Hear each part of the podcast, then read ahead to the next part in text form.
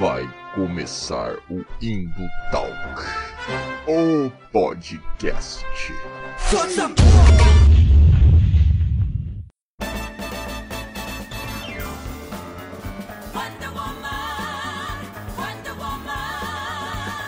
E fala galera das interwebs! Pela minha voz e pela essa nossa vinheta muito maruta de abertura, você já sabe do que se trata, não é mesmo? Indo Talk, o podcast na área, meu amigo, minha amiga. E agora, para continuar uma série muito massa que eu comecei aí, cujo episódio inicial já postamos aqui neste podcast. Não sei se você já ouviu, mas ele tá bem maroto. Mostrei para minha namorada e para meus dois bons amigos e a recepção foi de 50%. Metade dessas pessoas gostaram. Isso que a gente tá falando de três pessoas. A minha mãe não entendeu direito o que se tratava, mas eu curti fazer e é isso aí, vamos embora. Então eu vou continuar, né? Afinal nem dá trabalho, né? E se você não ouviu o primeiro episódio e não sabe do que se trata, é a nossa série A História das Histórias em Quadrinhos, onde a gente está traçando aqui uma historiografia da nona arte, não é mesmo? No primeiro episódio a gente falou aí sobre os primórdios das histórias em quadrinhos, quais fatos históricos levaram culminaram, melhor dizendo, na invenção dos quadrinhos, como os conhecemos hoje, as referências para o gênero de super-herói, até o surgimento do Comics Code, essa bomba, essa censura dentro dos quadrinhos norte-americanos. E agora a gente falaremos sobre a segunda parte da nossa história aqui, Lembra que lá no primeiro episódio eu falei que eu gostaria de fazer essa série em três episódios. Então vamos para o segundo episódio disso aqui. E claro, se você não ouviu, volta lá e escuta que o primeiro tá bem legal, tá?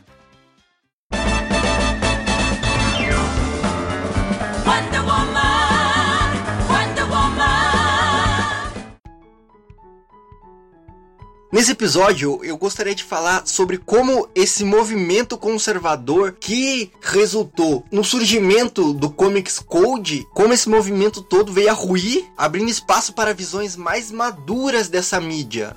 Então, visões um pouquinho mais amadurecidas dos quadrinhos, culminando no momento que eu particularmente acho muito interessante, que é a chamada invasão britânica. British Invasion, baby! E como essa desconstrução foi posteriormente aliciada por criadores e mal utilizadas. Mas antes de prosseguirmos, queria lhe informar, caro ouvinte, que agora nós dispomos de um padrim. O que, que é o padrim para você que não sabe? Padrim é uma plataforma. Falei pausado. Gostou, né? Gostou o Padrim é uma ferramenta de financiamento coletivo, meu, para você ajudar este que vos fala a fazer um melhor conteúdo possível. Então, se você gostou desse primeiro episódio, meu, quer ajudar a gente aí financiando o projeto, a gente precisa aí reformular o site, tá? A gente precisa melhorar esse site aí. Precisa aí também profissionalizar essa edição desse podcast, né? Então, se você quer que o conteúdo, se você tem críticas ao nosso conteúdo, acha que ele poderia melhorar, a gente sabemos, a gente sabemos, meu bom. Mas precisamos de money, dinheiro, para fazer esta bagaça funcionar da melhor forma possível, né? Então, se você quer que o nosso trabalho chegue mais redondinho aí para você, para todos os ouvintes, ajuda a gente aí, cara. Tem brinde, tá? Não é de graça não o dinheiro que você tá dando, né? Você vai estar tá financiando o podcast, vai estar tá ajudando a gente a fazer um conteúdo melhor. A gente vai ficar muito grato do fundo dos nossos corações e você vai ganhar uns brindes aí. Tem uns adesivos maroto, tem uma zine e etc, né? Então, colhe lá, meu. Manda granas. Certo? Então, recado dado, recado para o que é o dado, financia nós lá. E vamos embora então para o próximo episódio desta bagaça.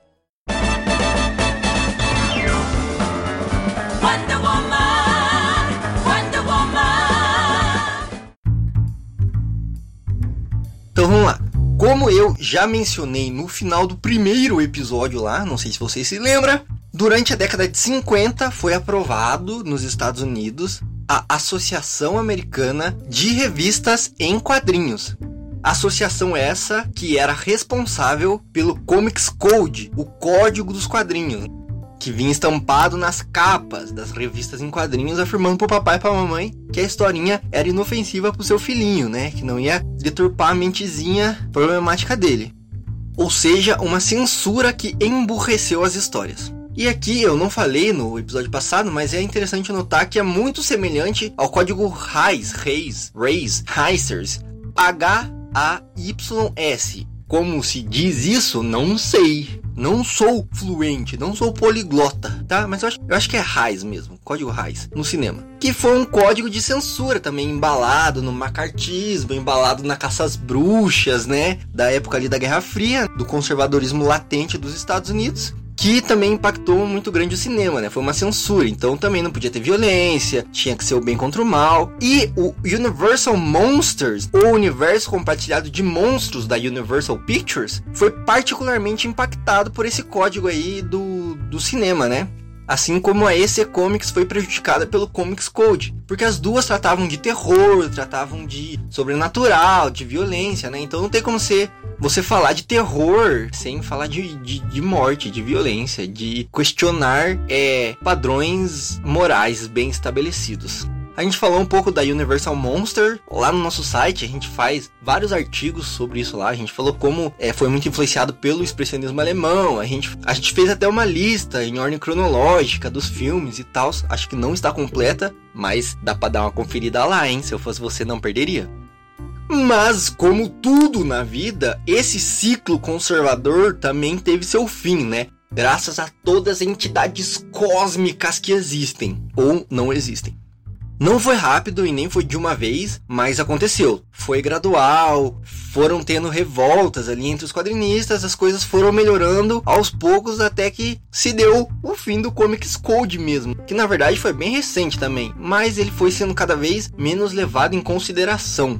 Se você se lembra, no último episódio eu falei de uma história lá do Stan Lee, do Homem-Aranha, né, de 1971, que foi considerada uma das primeiras, se não a primeira, pedrada no, no código, no Comics Code. E essa história é boa pra gente aqui é, ilustrar um pouco do, da incoerência do, desse conservadorismo burro aí, na tentativa de defender todas as suas pautas retrógradas.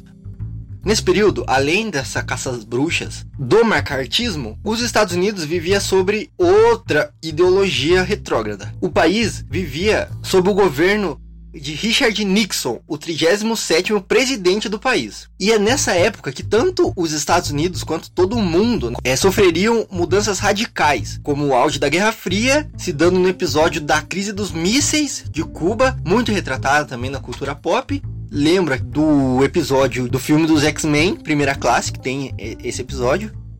E não só isso, na construção do Muro de Berlim, que também foi muito utilizado na cultura pop.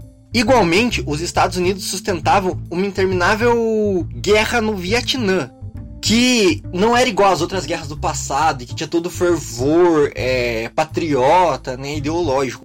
Nessa, os próprios cidadãos americanos questionavam a validade da guerra porque não era próspera, não era frutífera, tipo, os Estados Unidos não estavam ganhando claramente e era muito custoso, tanto monetariamente quanto no custo de vida de cidadãos que eram perdidos. Tanto que no final os Estados Unidos não reconhecem até hoje, mas eles saíram com o rabinho entre as pernas, vai. Os Vietcong brabo deram uma surra nos malucos.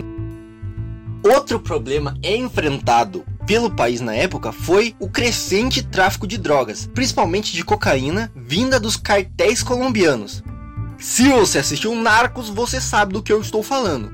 A administração Nixon assistia a enormes somas de dólares saírem dos bolsos dos engravatados da Bolsa de Valores de Nova York e das estrelas de cinema de Hollywood que, ó, indo parar nas mãos dos traficantes latinos americanos. E isso era uma coisa que o Richard Nixon não poderia perdoar. Dólar americano indo parar na mão de sul-americana era imperdoável. Portanto, o Nixon revestiu toda a sua preocupação com um belo discurso moralizante sobre o efeito dos entorpecentes na mente da juventude estadunidense. Se disse preocupado com as famílias do país e se equipou com argumentos populistas punitivistas e começou então a famigerada guerra às drogas que repercute aí até os dias de hoje, infelizmente. O governo gastou muito, muito dinheiro, equipando as polícias, o DEA e aumentando os presídios.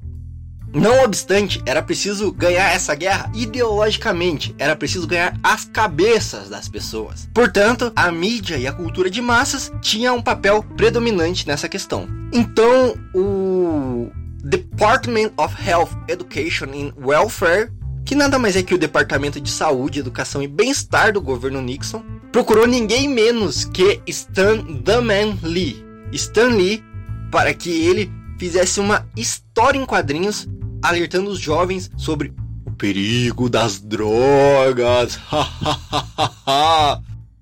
e fato é que muita grana deve ter rolado pro garotão da Marvel, né? E ele aceitou escrever essa história. Duas, na verdade. Uma contando sobre um jovem que fica doidão e decide se matar porque. Bem, porque sim, porque aparentemente é isso que as drogas fazem. E uma outra história mais pessoal pro Homem-Aranha, que é uma história onde o Harry Osborn fica de cara porque a Mary Jane não quer ficar com ele e começa a tomar umas pílulas proibidas. Parece um bom cidadão americano. E, e veja como as histórias em si mesmo, elas não têm nada demais. Nenhum incentivo às drogas e, na verdade, elas são bem moralizantes e superficiais mesmo. Ou seja, o, o Nixon tentou usar essa história do Homem-Aranha, que era um personagem extremamente popular nessa época, para emplacar o seu discurso moralizante e conservador sobre drogas, né? Tentando fazer com que a população abraçasse essa ideia de guerras drogas e tudo mais. Porém, olha a contradição entrando aqui. Outro braço do conservadorismo atuava nas HQs, ou seja, Richard Nixon estava atuando na sociedade e na questão social das drogas, tentando emplacar um discurso conservador e punitivista. Porém, tinha outro braço do conservadorismo nas HQs, na figura justamente do Comics Code. E para esse braço, era extremamente proibido falar de qualquer coisa que não fossem os valores tradicionais americanos. Afinal, se a gente não falar do problema, ele vai desaparecer sozinho num passe de mágica. Afinal, era uma censura, e a censura só permite os valores tradicionais da família do cidadão de bem. Então Stanley apresentou sua história para os avaliadores do código, que, tipo, prontamente rejeitaram, disseram que, meu, impossível publicar isso, você tá doido, você tá maluco, irmão. Então o quadrinista pediu uma revisão do código e sugeriu mudanças. Ou seja, ele não estava nem tretando que existisse o código, para ele estava tudo bem. Ele só queria que a história pudesse passar. Afinal, alguém estava molhando sua mão aí, né? Com certeza. Na época houve até um debate, mas as alterações, se acontecessem, só aconteceriam em algum momento no final do ano seguinte.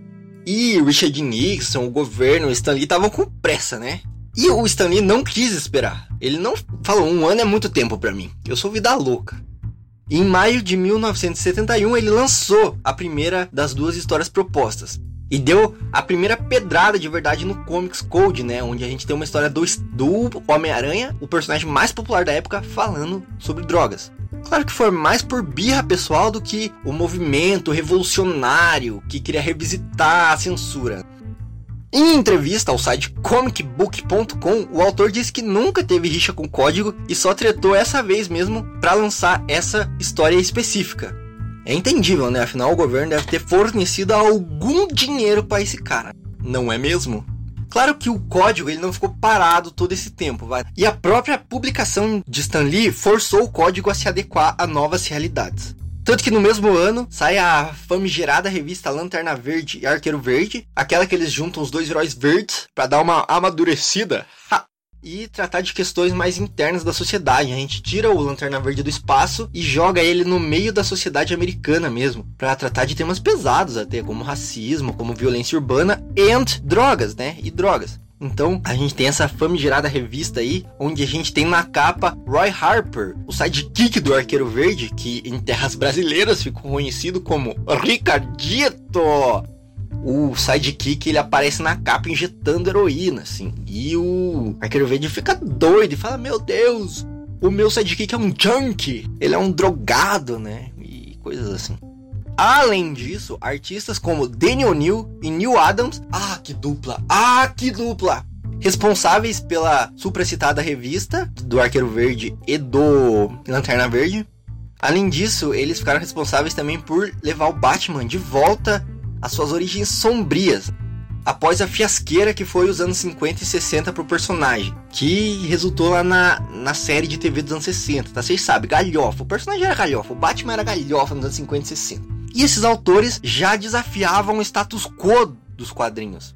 Na Marvel, também havia escritores e artistas com esse perfil. Gary Conway, que assumiu a revista do Homem-Aranha após Stan Lee, trouxe temáticas mais adultas para a história de Peter Parker e também foi responsável pela morte da namorada do personagem, a Gwen Stacy. Aquele momento que nunca vamos nos esquecer, certo? Que partiu o nosso coração. Gary Conway, você é um monstro! E o fato esse que também ficou conhecido como o fim da Era de Prata. Eu falei um pouquinho sobre as eras lá, no primeiro episódio, não vou falar muito sobre isso. De repente, se for legal, a gente faz um episódio só sobre as eras dos quadrinhos. Era de ouro, era de prata, era de bronze e por aí vai. O Capitão América de Steve Englehart questionava também as diversas facetas do American Dream e acabou se sentindo tão desapontado com a sociedade dos Estados Unidos que chegou a abandonar o, o seu posto, a sua identidade de, de Capitão América que carregava a bandeira dos Estados Unidos no uniforme e chegou a se tornar um nômade, naquela fase lá que quem acompanha e é fã da Marvel conhece muito bem, né? Então você veja, já tinham artistas nesse primeiro momento, desde lá dos anos 60, do final dos anos 60, início dos anos 70, questionando o Comics Code, tentando ultrapassar as barreiras que a censura colocava. Mas o código ainda estava lá, firme e forte, vai, censurando a torta direito, e também ficaria por um tempinho mais, vai que só seria vencido mesmo com a chegada dos britânicos, com a chamada invasão britânica, correto? E por que que chama invasão britânica? Porque aconteceu uma parada parecida na música, né? Lá com os Beatles e companhia, depois o punk, o punk rock e toda essa galera da Inglaterra que revolucionou o mercado da música, levando para as gravadoras esses estilos novos e questionadores, né? Então ficou chamado de invasão britânica porque os britânicos realmente invadiram a cultura norte-americana e depois do mundo todo, né? E nos quadrinhos acontece uma parada parecida. Uma escala um pouquinho menor, porque a mídia não era tão famosa. Nunca foi tão famosa quanto a música, né? Mas, enfim. Os britânicos invadiram a América e revolucionaram o modo como é feito quadrinhos no país e no mundo todo, até hoje. The British are coming! The British are coming! Bom, enquanto tudo isso acontecia lá nos Estados Unidos, os quadrinhos deslanchavam mundo afora. Afinal, não é só o mercado estadunidense que produz histórias em quadrinhos, né? Na Inglaterra, por exemplo, os quadrinhos underground faziam muito sucesso com as suas publicações independentes, com um ar questionador, muito influenciado pelo espírito anarquista da juventude punk, além do humor característico britânico, que é diferente mas os quadrinhos americanos dominavam o mercado mainstream, com títulos como Marvel UK adaptando as histórias famosas lá da Marvel para a audiência britânica e até criando personagens novos para esse mercado. Porém, os publishers e mesmo o público inglês não ficaram muito satisfeitos com o rumo que os quadrinhos estadunidenses estavam tomando. A galera lá do Pipoque Nankin, que foi uma referência que eu usei aqui para fazer essa pauta, eles chegaram a afirmar que o governo boicotou a importação dos comics, os quadrinhos americanos, mas eu não cheguei a, a, confirmar essa informação. Não achei uma fonte assim que, que afirmasse isso historicamente. Mas tá aí essa informação. Então, o cenário era tão esdrúxulo nos quadrinhos americanos que os britânicos se revoltaram, entendeu? E eles falaram assim: vamos fazer quadrinho aqui, a gente sabe o que a gente tá fazendo. Porque parece que o, os quadrinhos americanos pararam no tempo. Ficaram naquela de American Dream, American Way. E, e sempre as mesmas histórias e burrinhas. E os ingleses estavam, tipo, cada vez mais questionando, avançando o modo de se contar a história em quadrinhos. Revolucionando mesmo, questionando mesmo, assim, um espírito aventureiro e, e desbravador mesmo dos artistas. Então, dá para dizer que nesse período os quadrinhos ingleses estavam muito à frente dos americanos. E em meados dos anos 70, Kelvin Gosney, um redator britânico que trabalhava para a revista IPC, ele leu um artigo no Evening Standard sobre uma nova onda de filmes e produções sci-fi, então com temáticas mais voltadas para a ficção científica. Aí o Gosnell tentou convencer seus editores a criar uma linha de quadrinhos para complementar essa onda, falando assim: vamos então, a nossa revista de quadrinhos, vamos fazer uma editoria específica para ficção científica, cara. Vai bombar isso, a galera vai querer consumir nas mais diversas mídias e a gente vai poder surfar nessa onda.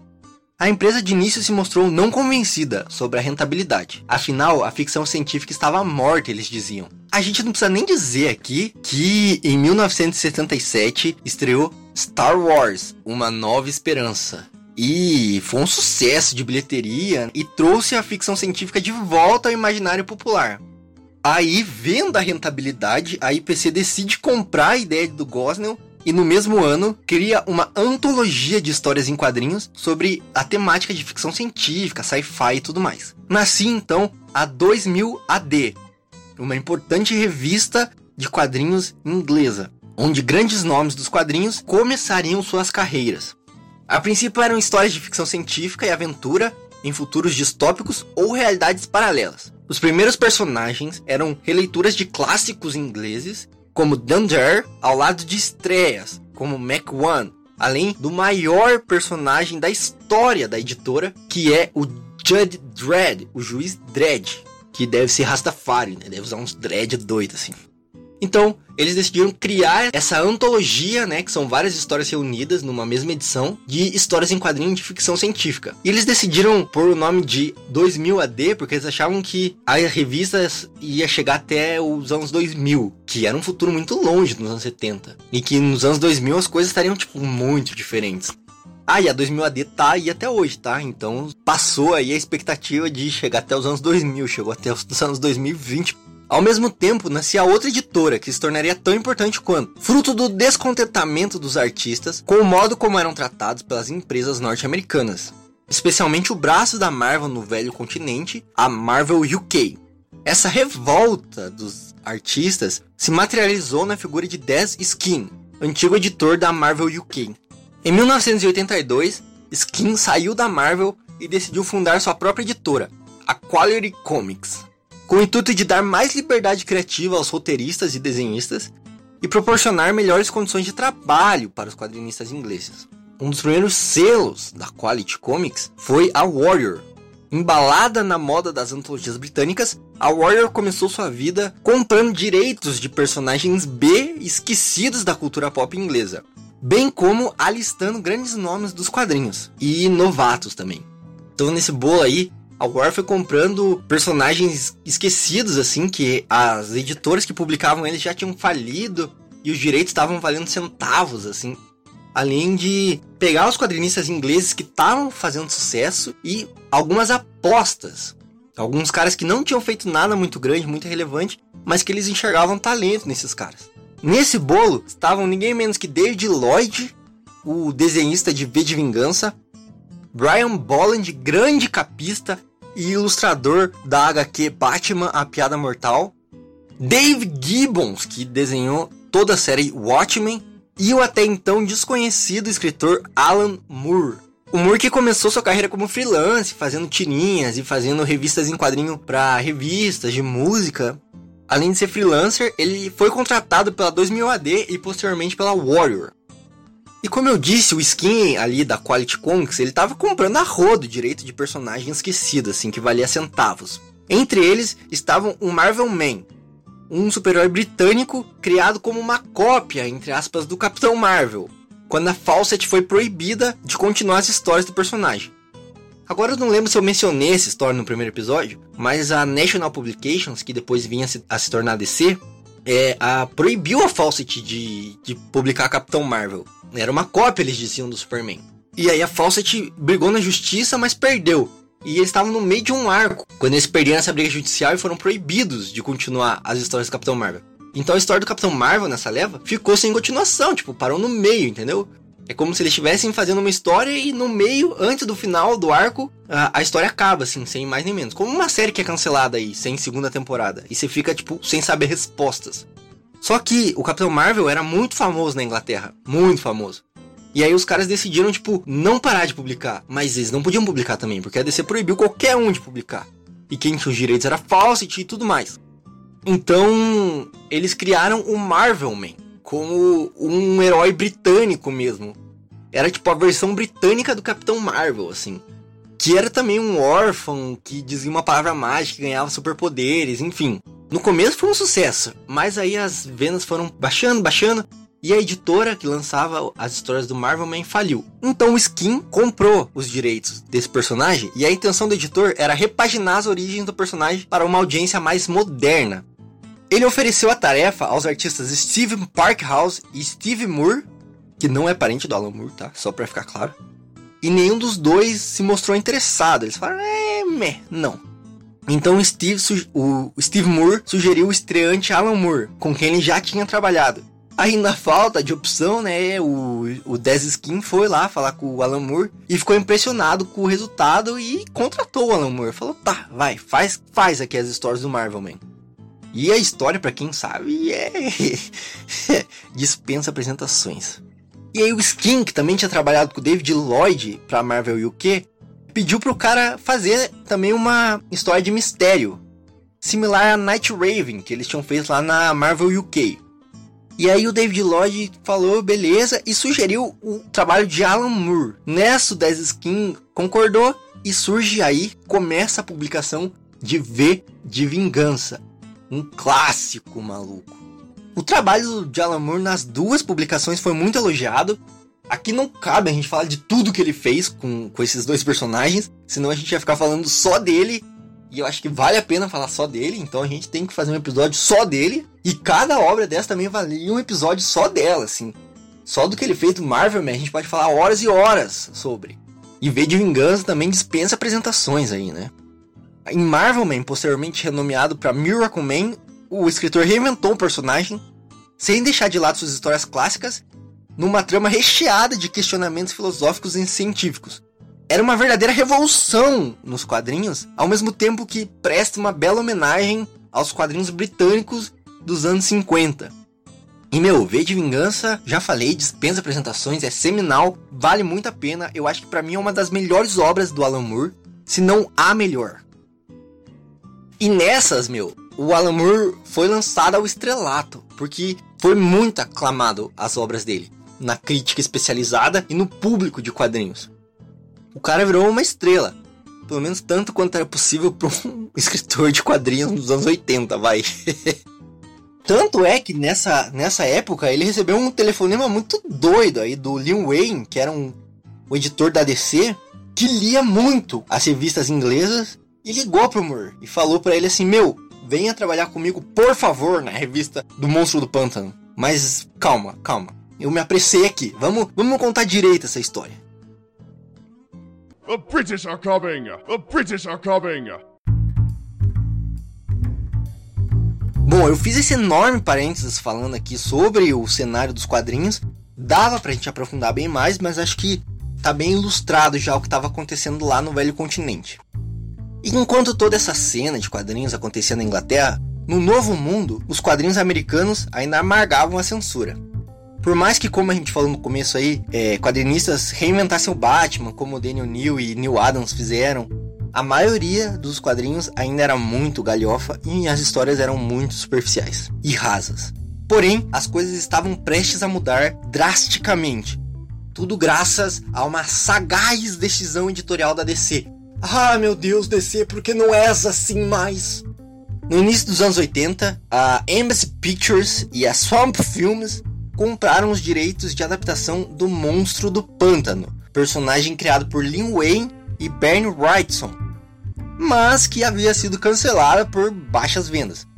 Então o Lil Wayne e o Bernie Wrightson, eu não lembro direito em qual período eles criaram o Monstro do Pântano. Aí o, o Bernie Wrightson saiu, ficou só o Lil Wayne escrevendo os quadrinhos. A história não continuou no mesmo embalo e não vendeu tanto, não agradou tanto, a DC decidiu cancelar. E aí, como eu falei, no início dos anos 80, essa produtora de Hollywood comprou os direitos do personagem. E em 1981 chega às telonas o filme Monstro do Pântano, escrito e dirigido pelo até então desconhecido Wes Craven, que depois fez seu nome nos filmes de terror, principalmente do gênero slasher, com A Hora do Pesadelo e Pânico, essas franquias intermináveis. Aí a DC, meu, decidiu que era hora de trazer o personagem de volta para os quadrinhos também. O Lil Wayne foi lá, pressionou a galera, falou: vamos, vai vender também, legal, vamos fazer quadrinho. Aí você falou: beleza. Na tentativa de surfar na hype do filme, a estreante. Claro que o filme não foi lá essas coisas, depois foi considerado cult dos filmes trash, enfim. Mas o fato é que a editora trouxe de volta o personagem numa nova série mensal chamada A Saga do Monstro do Pântano, com Lil Wayne como editor. As primeiras edições trouxeram o roteirista Martin Pasco, mas as histórias não vendiam tanto quanto a DC queria. E a editora tava quase cancelando o título. Falou: Meu, tá tão ruim que a gente vai ter que parar de fazer essa merda, senão a gente vai perder dinheiro. Mas o Lil Wayne falou: Ô oh, galera, calma, deixa comigo. Ele era um assíduo leitor dos quadrinhos britânicos, principalmente das famosas que a gente citou aí, Warrior e 2000 AD. Foi nessas revistas que ele conheceu o trabalho de Alan Moore, e o editor ficou decidido em trazer o Alan Moore para escrever as histórias da criatura do pântano. O próprio Lin Wayne conta em sua contribuição para o livro Alan Moore Portrait of an Extraordinary Gentleman como ele veio a conhecer o autor. Após conferir o trabalho de Moore, Wayne conseguiu o telefone do roteirista e fez uma ligação telefônica internacional dos Estados Unidos para Inglaterra, que se hoje já é caro, naquela época devia ser muito mais caro, né? Devia ser um rim para ligar. Nós liga do telefone do escritório, né, da Suzy, a companhia que paga a conta. Aí Wayne conta que Alan Moore atendeu o telefone no terceiro toque, então ele se apresentou, né, falou, oh, meu nome é Lil Wayne e tal. Aí o Alan Moore falou, aham, beleza, e desligou. O Lil Wayne que achou que devia ter acontecido algum problema de conexão, que a ligação tinha, tinha caído, ele decidiu ligar novamente.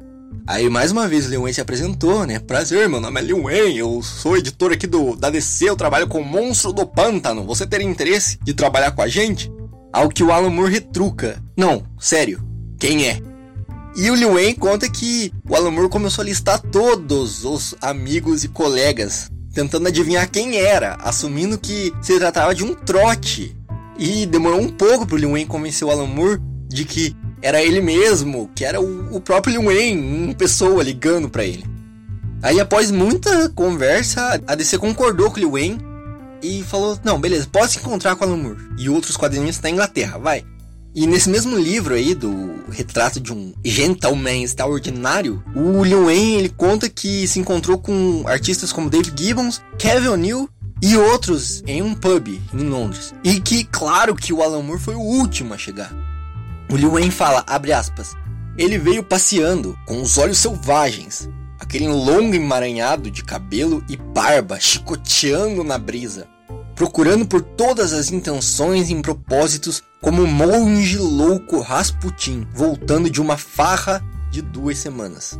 Ele estava usando um terno que estava 40 anos fora de moda, a jaqueta e as calças, cada um vários centímetros muito curto, uma camisa de babados, uma gravata estreita e um padrão de teclado de piano, meias extravagantes que não combinavam com nada na terra e, se eu estou lembrando corretamente, um chapéu. Alan se desculpou por se atrasar, mas explicou que estava no optometrista, tendo seus olhos checados. Ele explicou que a visão de um olho era perfeita mas do outro nem tanto.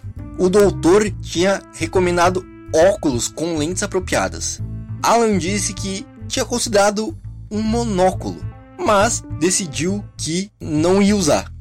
Por que? Eu perguntei tolamente. Alan respondeu: Bem, francamente, eu estava com medo de usar um monóculo e parecer um pouco estranho.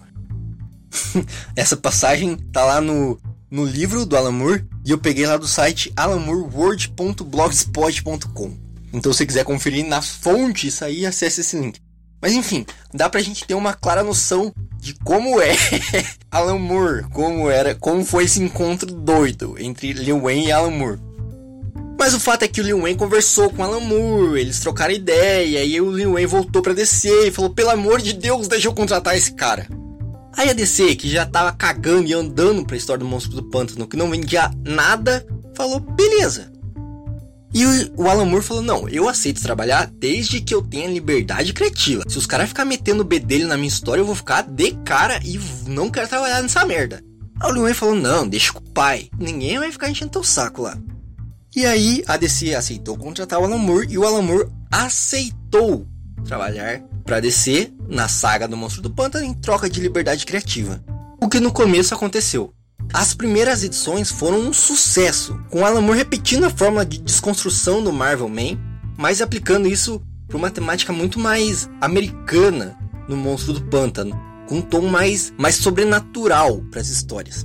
O reflexo foi o número de vendas de, dos quadrinhos que cresceu vertiginosamente e lançou ainda mais o nome de Alan Moore como um dos maiores escritores de quadrinhos de todos os tempos. Tanto que a DC foi abrindo cada vez mais espaço para o autor. Primeiro eles falaram assim: não, Alan Moore, então já que você é bom mesmo, vamos lá, a gente compra os direitos de V de Vingança, que ele não conseguiu terminar lá porque a Warrior acabou falindo e, e não conseguiu completar a obra. E eles compraram o direito e falaram: termina aí, Alan o bagulho é teu, faz teu nome com V de Vingança. E o autor escreveu também muitas outras histórias para a editora, que se tornaram verdadeiros clássicos da nona arte.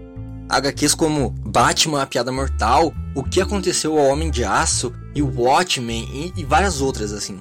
E não obstante, no esteio de Alan Moore, a DC importou, entre aspas, muitos desenhistas ingleses, como o Dave Gibbons, que trabalhou com Alan Moore em Watchmen, o David Lloyd, que também foi chamado de volta para completar a V de Vingança, e Brian Bolland, que se tornou um grande capista e desenhou ao lado do Alan Moore a piada mortal. Porra, acho que nesse esteio todo mundo trabalhou com Alan Moore, pelo visto, né?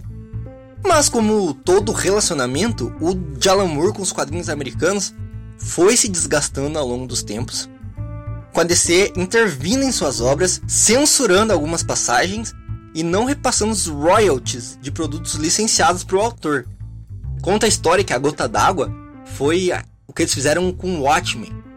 Que o Watchmen foi um sucesso desde a primeira edição. E aí a DC é, fez licenciável pra caralho, assim. Tipo, fez bottom, relógio, camiseta, bonequinho do Watchmen. E o Alan Moore e o David Gibbons não viam um puto dessa grana. Não viam um puto. E o Alan Moore foi reclamar e falou: Mano, você está ganhando dinheiro pra caralho em cima da minha obra e você não tá repassando nada. Aí os caras falaram: Não, calma, ó, Alan Moore, veja bem.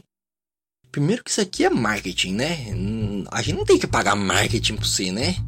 E também, assim, isso aqui não dá dinheiro, amor. A gente faz mais como uma estratégia de publicidade para revista. Então isso aqui se paga, a gente sai no zero, a gente não lucra em cima disso. O que a gente lucra é depois reverter em vendas para os quadrinhos. Que daí se a gente ganhar, você ganha também, né, irmão? E o Alan Moore, que não era burro, ele viu que isso é uma puta de uma mentira deslavada, né? Claro que os caras ganham dinheiro em cima do marketing. É óbvio que o licenciável dá dinheiro. Senão a Disney não estaria podre de rica, vendendo bonequinho de tudo que faz. E também, além disso, tinha lá um, uma, uma fita que o Alan Moore ia ganhar um, uns royalties das vendas, né? Além do salário, quando eles terminassem de imprimir o Watchmen. E o que aconteceu foi que o sucesso é tão grande que eles ficaram reimprimindo várias e várias vezes para nunca parar de imprimir, entendeu? E aí conta a história, reza a lenda que eles nunca pagaram esses royalties aí pro Alan Moore. E o Alan Moore ficou puto, cara, ficou puto. Além de, tipo, não, não, naquela época não ver um puto de nada que fosse adaptado às obras dele, não ter direito de nenhum personagem que ele criou. Porra, ele criou o John Constantine lá pra, pro Monstro do Pântano. E aí a DC foi fazer história do Constantine e foda-se o Alan Moore, foda-se, entendeu? Ele criou o personagem, mas o personagem é nosso. E com tudo isso se acumulando, o roteirista ficou cada vez mais de cara, até o ponto de romper laços, não só com a DC, mas com todos os quadrinhos americanos. A galera do Pipoca e Nankin, que eu já citei aqui, eles têm um vídeo falando só da treta do Alan Moore com a Marvel, só falando da treta do Alan Moore com a DC, então você pode ir lá entender melhor isso. Mas o fato é que o Alan Moore saiu xingando todo mundo e jurando que nunca mais ia trabalhar para as grandes editoras de quadrinhos. Até ele conhecer o Jim Lee lá e ser zoado pelo Jim Lee, mas isso é papo para um outro momento. Mas o sucesso já estava feito, o precedente já tinha sido aberto. E a DC, que não é boba nem nada, resolveu buscar outros roteiristas no Reino Unido para ver se o raio cai duas vezes no mesmo lugar para ver se lá realmente é o final do arco-íris e tem um pote de ouro de roteiristas que fazem sucesso nos quadrinhos, né? E vendem pra caralho. Mas para falar disso, a gente precisa falar de outra figura importantíssima nos quadrinhos, que é ninguém menos que a senhorita Karen Berger. Então se ajeite aí na poltrona que vamos contar essa história que resultou na criação do selo Vertigo. Vertigo.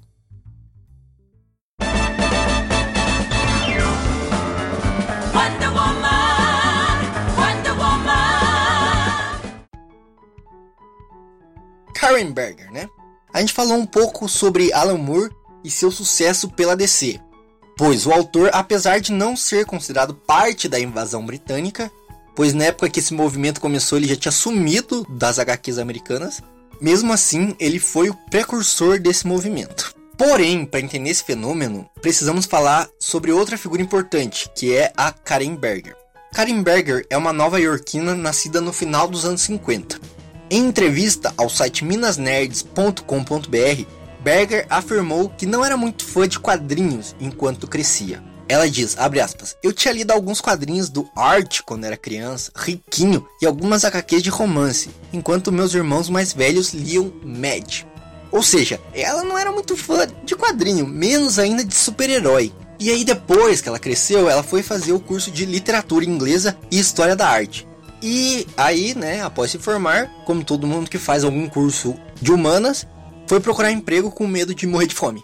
Até que seu bom amigo J.M. DeMatteis estava escrevendo A Casa do Mistério para o Paul Levitz, editor da DC Comics.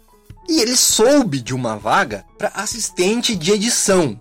E indicou a amiga, falou: Ah, Karenberg, vai lá, se candidata para essa vaga aqui, ó, de edição de história em quadrinhos.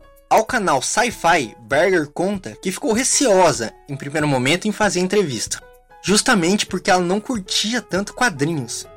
Mas graças aos deuses, ela foi fazer entrevista e foi contratada como assistente do Paul Levitz, que era um editor da DC e chegou a se tornar chefão lá da editora, vai mais tarde.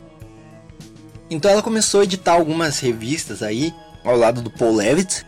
Pouco tempo depois, Paul disse que ela havia entendido tudo do ofício e que ele gostaria de se dedicar mais à escrita do que à edição.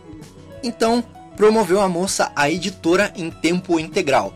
Ou seja, ela começou a editar as paradas do chefe dela também. E foi justamente esse desinteresse por histórias de super-herói, quadrinhos no geral, que fez com que ela se diferenciasse no ramo. Ela afirma que foi graças a isso que conseguiu olhar para uma história e pensar: ei, isso é meio genérico, eu já ouvi isso antes. Que tal a gente tentar uma outra abordagem? Sua carreira foi crescendo cada vez mais e ela já editava House of Mystery, Legião dos Super-Heróis, Ametista, entre outros títulos. Até que chegou a assumir a revista de A Saga do Monstro do Pântano, no lugar do Liu Wayne. O Liu Wayne falou: Ah, cansei de editar essa revista aqui, vou fazer outra coisa. E chamou a Karen Berg. A Karen Berg ficou responsável por editar as histórias do Alan Moore, que ela diz que, cara, nem precisava de edição quase. Então foi um desafio para ela muito grande. E aí, se já conhece o Alan Moore, já falamos dele e tal, dos sucessos dos quadrinhos britânicos, então vamos dar um fast forward nessa parte aqui. Digamos que a Karen Berg gostou tanto do trabalho de Alan Moore que decidiu ir, ir até a Inglaterra para ver se conseguia mais ovos de ouro dessa galinha aí. A presidente da DC na época, Janet Kahn, chegou na Karen Berg e convidou ela para ir para uma convenção na Inglaterra, a United Kingdom Comic Card Convention, UKCAC, uma espécie de Comic Con deles lá. Quando chegou lá, Karen Berg descobriu todo um mundo novo de talentos e histórias em quadrinhos. Então ela voltou para casa e perguntou se podia trazer mais quadrinistas britânicos. Com o aval de Janet, Berg pediu opinião dos britânicos que já estavam na DC e com quem já trabalhara, como o próprio Alan Moore, o Brian Bond e tudo mais, além de fazer um network próprio no momento que ela estava lá na Inglaterra. Então, seis meses depois, ela volta pro Reino Unido com uma listinha de compras. Vai, ela fala, ah, esse cara aqui, o Alan Moore me indicou, esse cara aqui, o Brian Bond me indicou, vamos conversar com esses caras aí. Ela já foi mais sabendo o que ela queria. Qual a listinha de compra mesmo? E aí na volta, ela traz na mala para os Estados Unidos Grant Morrison, Neil Gaiman, Dave McKean, Peter Milligan e James Delano. Bom, a gente não tem tempo aqui para destrinchar cada detalhezinho desse movimento aí, mas vale citar que essa é a primeira onda da invasão britânica. Então esses caras que ela trouxe na mala foram a primeira leva da invasão britânica. Depois teve outras, né? com Gar Fênix e tudo mais. Aí a Karen Berg traz esses talentos pra DC Comics e oferece a eles a chance de repaginar antigos personagens B e C quase esquecidos da DC. Porque ela diz que ela olhou para o que o Alan Moore fez com o Monstro do Pântano e falou: Meu, tá aqui a chave do sucesso. A gente tem que reinventar os personagens. Até porque, vale lembrar que a gente tá falando de 1986, 87. Nesse período, a DC viveu pós-crise nas Infinitas Terras, com vários personagens tendo suas origens recriadas. A Berger viu aí uma oportunidade de fazer o mesmo com os personagens secundários. Só que assim, na pegada mais dela mesmo, que era menos super-herói e mais místico, sobrenatural, essas coisas aí. Pra até trazer uma, um, novos leitores, né? Porque o gênero de super-herói sempre falava com a mesma galera, assim. E ela queria trazer uma galera que era mais a vibe dela, que curtia mais uma literatura. Não tava tanto na pira do super-herói. Tava feita a fórmula de sucesso dessas séries, que ficaram conhecidas como Berger Books, ou os livros da Berger, que viriam a se tornar grandes clássicos dos quadrinhos. E aí, nesse momento, como a gente falou aí, a Berg, tipo, fala pros caras escolham personagens. E é como se eles metessem a mão no chapéu lá e, e tirassem nome de personagem, assim. Tem uma história engraçada que ela chegou no Neil Gaiman e falou: Ô Neil Gaiman, escolhe aí um personagem. Aí o Neil Gaiman falou: Ah, Vingador Fantasma. A Berg falou: Não, Vingador Fantasma, o Grant Morrison já queria, mas nem dá pra ele também, que tem outro cara aí fazendo história, ele já tá envolvido com uma história, não dá. Vingador Fantasma não dá, escolhe outro. Aí o Neil Gaiman falou Black Orchid, naquele sotaque britânico dele, falou Black Orchid, Black Orchid. E ela não entendeu, ela falou Black Hawk, que existe esse personagem? Porque ela tava pensando no Black Hawk, que é o Gavião Negro, que é um personagem que existe. Aí diz que a Janet Khan, que era presidente da DC, uh, tava presente nessa hora, deu risada e falou, não, mano, ele falou Black Orchid, Orquídea Negra. E aí ela falou, ah, não, legal. E aí a Carmack falou, ok, continuo não sabendo quem é. Mas enfim, então foi escolha de personagem. É tipo, mano, você escolhe um personagem aí e vai fazer a história dele reinventa esse personagem. As primeiras criações dessa fase aí, por ordem cronológica, foram o Hellblazer em 1987, com o James Delano, que ela trouxe na mala lá. Que, na verdade, é pegar o personagem criado pelo Alan Moore, ali na saga do Monstro do Pântano, e desenvolver ele numa HQ própria, levar o John Constantine de volta para Inglaterra e mergulhar no sobrenatural mesmo, demônios, espíritos, exorcismo, coisa arada, sempre com a pegada crítica e ácida que é característica do personagem.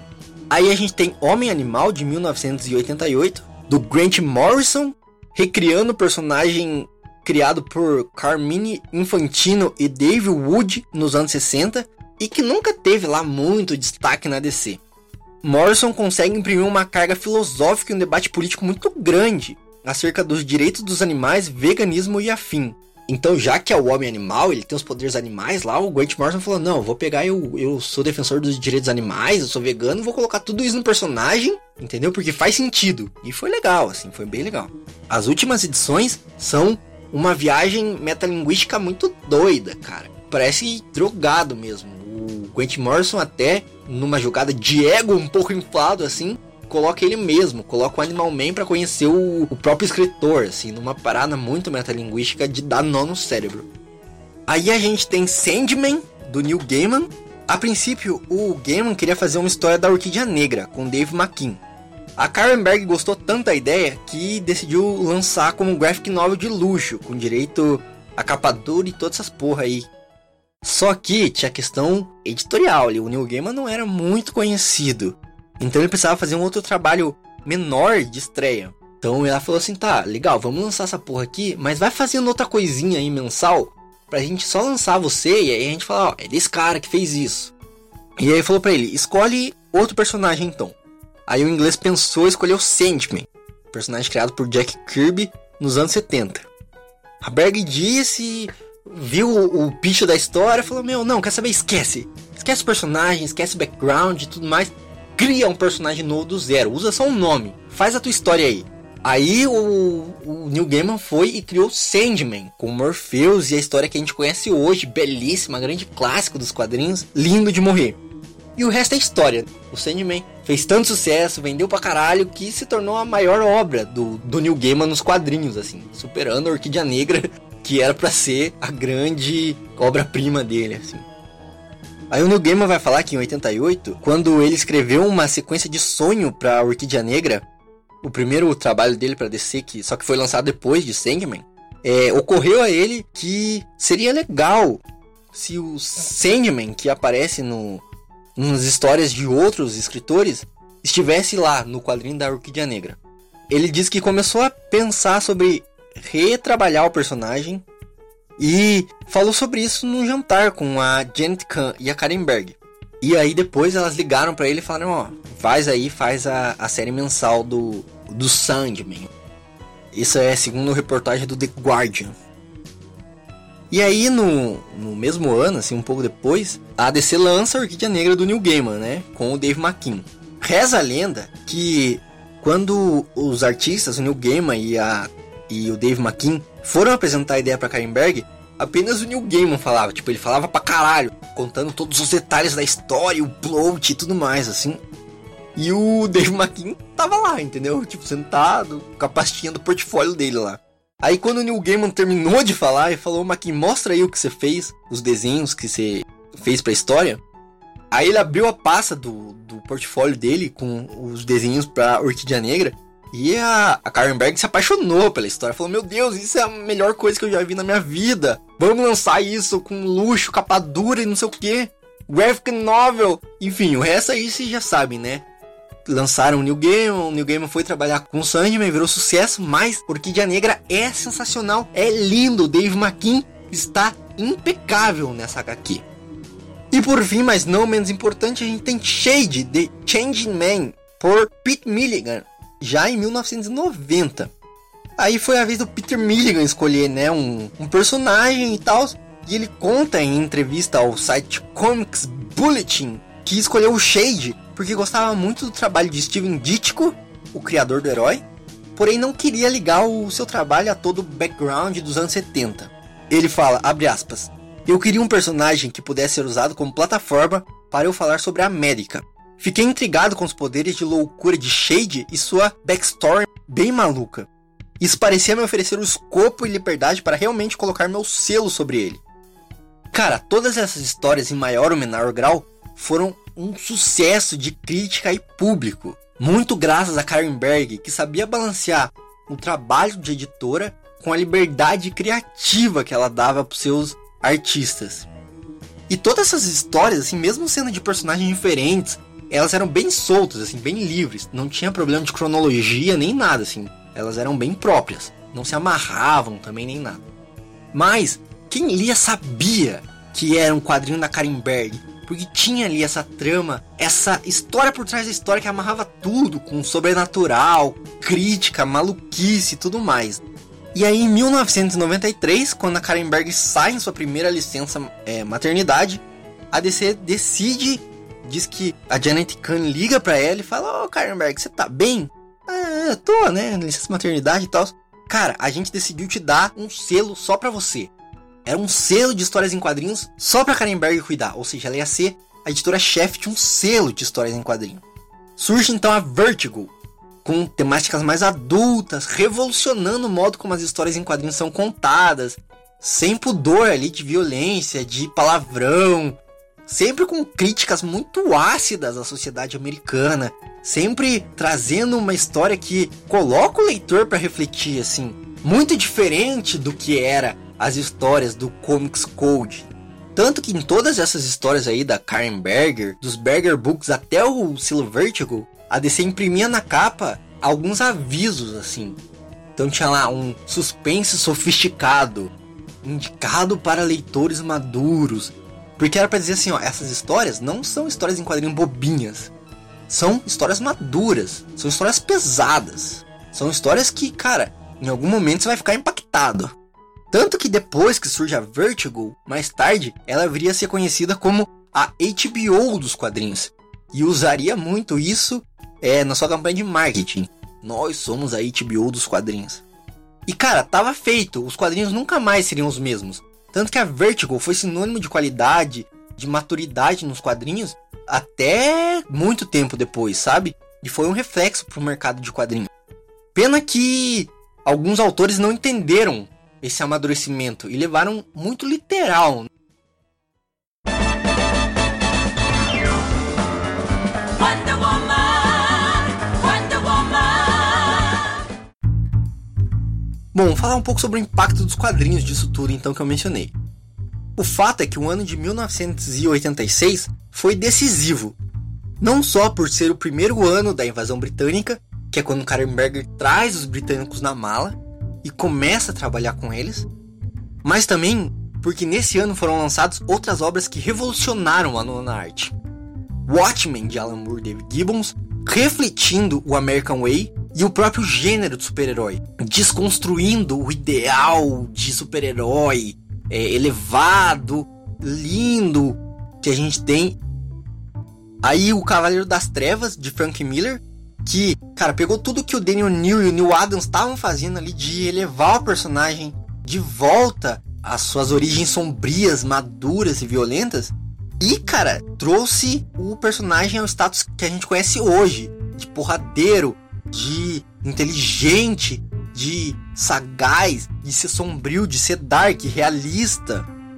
E Mouse, que foi importantíssimo, que é uma história em, quadrinhos mais underground, não é tão mainstream, ou não era no começo tão mainstream, e foi a primeira história em quadrinho a ganhar um prêmio Pulitzer. A história debate a Segunda Guerra Mundial de maneira sincera, humana, muito pessoal e muito bonita. Tudo isso possibilitou que os quadrinhos, há muito tempo estagnados com o Comics Code, pudessem novamente respirar e evoluir, cara. Provar que é possível sim fazer boas histórias em quadrinho sem ser clichê, sem ser piegas, sem ser galhofa. Tanto é que nesse período surgem e se popularizam as graphic novels, que são verdadeiras edições de luxo, com acabamentos melhorados e capa dura e tudo mais. Tudo isso fez com que os quadrinhos deixassem de ser visto como coisa de criança, bobo, e alcançassem o status de nona arte propriamente dito. Houve nesse momento a desconstrução na figura do herói ali com Frank Miller, com Alan Moore em Watchmen, e toda essa galera da invasão britânica que a gente mencionou, desconstruindo, o Alan Moore desconstruindo o Swamp Thing, o Sandman do Neil Gaiman, trazendo debates sociais muito pesados, cara, necessários o John Constantine mostrando que quadrinhos pode mergulhar num lado muito doido, cara. E tudo isso trouxe os personagens que eles não são exemplos de moral e bons costumes. Eles são falhos. E é isso que impacta tão grande a audiência. Pessoas que são pessoas tridimensionais nas páginas 2D ali dos quadrinhos. Pessoas que não são perfeitas, têm erros, falhas, vícios. Tudo isso mudou para sempre o modo de se fazer e consumir quadrinhos. O que vai, infelizmente, culminar na ascensão dos anti-heróis e dos personagens parrudos com histórias superficiais ali dos anos 90, que basicamente era desconstruir o personagem fazendo violência, sexo e palavrão, só, com um personagem cada vez e cada vez mais maromba e mulheres cada vez mais sexualizadas, com histórias rasas, uma trama boba fruto de autores que não entenderam essa desconstrução como uma crítica. Que não entenderam que os autores não estavam desconstruindo por desconstruir. Eles estavam tentando falar algo mais profundo. Em cada linha, em cada backstory, tem uma crítica, uma reflexão à sociedade, uma reflexão aos quadrinhos, uma reflexão ao nosso jeito de viver e interagir como sociedade. Os autores dos anos 90 não entenderam isso, acharam que isso era muito mais um estilo estético e narrativo a ser tomado literalmente. O que vai dar origem aí aos personagens parrudos, as mulheres hipersexualizadas, as histórias violentas sem falas, sabe? As páginas duplas, grandes e a ascensão da Image Comics e a bolha especulativa dos quadrinhos. Mas isso é um papo para um outro momento, ok? Bom, muito obrigado para você que ouviu essa bagaça até o seu final. Como já é de praxe aqui dessa série, eu vou deixar alguma bibliografia para você mergulhar mais e mais nesse mundo aí de quadrinhos, tá?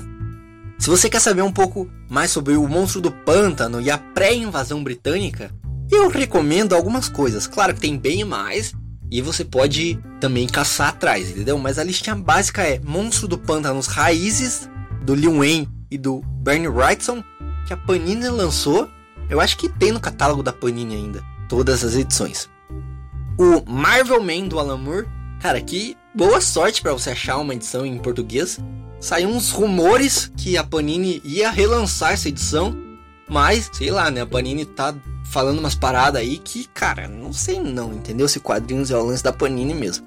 E se vai relançar Marvel Man, infelizmente, né? Triste, mas vale muito a pena. E claro, a saga do Monstro do Pântano, do Alan Moore, que abriu as portas para a invasão britânica. A Panini também lançou, se não me engano, a saga completa do Alan Moore aí, em algumas edições encadernadas. Vale muito a pena correr atrás disso, hein? Para você entender a invasão britânica, vale a pena ler John Constantine Hellblazer Origem, do James Delano, fase publicada na íntegra pela Panini em 8 volumes. Se você caçar bem, você consegue essa coleção completa, vai? No site da Panini, tudo é bem difícil você achar. Sandman, do Neil Gaiman. A Panini compilou toda a série em quatro edições definitivas belíssimas. Capa dura, vale muito a pena. Orquídea Negra, do Neil Gaiman e Dave McKean, que aqui, meu amigo, boa sorte tentando encontrar para comprar pela Panini. Se você caçar, tem algumas edições em inglês para comprar aí na internet. Ou sebão, né? Indo atrás de sebo e tal. Vale a pena também Shade, o Homem Mutável, do Peter Milligan, tem três volumes lançados pela Panini, vale a pena correr atrás para conferir. E Homem Animal, do Grant Morrison, né? Claro, claro. Grant Morrison também, tudo que você vê do Grant Morrison pode comprar, tá? Patrulha do Destino é muito bom, depois dele pela Vertigo, tudo mais. Mas Homem Animal, as histórias de Morrison foram publicadas várias vezes no Brasil, sendo a última nos encadernados do Homem Animal da Vertigo, de número 1 a 3. Então vale procurar aí outras obras, né? Para você entender aí o ano de 1986, que eu falei no finalzinho agora, vale ir atrás de Watchmen, do Alan Moore, tem encadernado na Panini. Essa série aí que redefiniu o que é o super-herói, desconstruiu totalmente, acho que essa é a maior desconstrução do super-herói já feita. O Cavaleiro das Trevas, do Frank Miller, que a gente citou aí, tem também encadernado pela Panini, que também aí colocou o Batman como um herói trevoso, né? E é forte inspiração para muitos outros quadrinhos, animações e filmes. Vale muito a pena, é bonito pra caramba. Acho que o Frank Miller é um bom escritor, um desenhista mediano, mas em O Cavaleiro das Trevas ele brilha, hein? Aquele Batman parrudo, armário dele é muito bom. E claro, Mouse, que dispensa comentários, uma abordagem única da Segunda Guerra Mundial. Tem uma edição muito bonito em preto e branco pela editora Companhia das Letras, pelo selo Quadrinhos na CIA, Quadrinhos na Companhia. E outras obras aí também, V de Vingança, do Alan Moore. Tudo que você vê do Alan Moore, entendeu? O que aconteceu ao Homem de Aço, a Piada Mortal. Tudo que você vê dele também, cara, pode comprar, sem, sem medo de ser feliz. Leia, leia. Mais rápido do que uma bala. Mais possante do que uma locomotiva capaz de chegar ao topo de um edifício com um simples pulo. Olhem, lá no céu, acho que é um pássaro. É um avião. É o super-homem. É isso, meu povo e minha pova. Encerramos por aqui esse episódio. Falei para um caramba. Estou cansado, estou sem fôlego, estou sem voz. Mas espero que você tenha curtido esse episódio, vai? Se curtiu, deixa like, comenta, espalha para todos os seus amigos, inimigos, conhecidos e desconhecidos dessa internet. Não esquece de apoiar a gente lá no Padrim, quem puder, quem desejar, quem sentir tocado no coração de apoiar a gente no Padrim, vai ser muito legal. Vai lá nas redes sociais, principalmente no Instagram, a gente tá focando muito no Instagram agora, do podcast, arroba Indotalks. Então segue a gente no Instagram lá, interage com a gente, a gente tá fazendo vários posts aí na semana, bem legais. E no site, né? No site a gente está tentando fazer um conteúdo de segunda a sexta diferenciado para você, com artigos, resenhas, uh, listas, opiniões e tudo mais aí. Que é umas viagens doidas. Se você acha que a gente viaja aqui, lê os textos que a gente viaja também. Mas é bem legal. Então a gente sempre tenta ser diferentão, vai? Trazendo aí uma reflexão pseudo-filosófica, semi-crítica e tudo mais. É isso aí, galera. Então, www.indotalks.com.br e a gente está no Spotify, Google, Deezer, a gente está em todos os lugares que você escuta podcast. E Que o futuro seja brilhante. Vamos fazer muito mais coisas. Mas a gente precisa do seu apoio, né? Interage, deixa o like, compartilha, comenta, sugere, dá críticas, opiniões. Espalhe esse podcast para toda a galáxia, né? Então é isso, pessoal. Um abraço e até a próxima!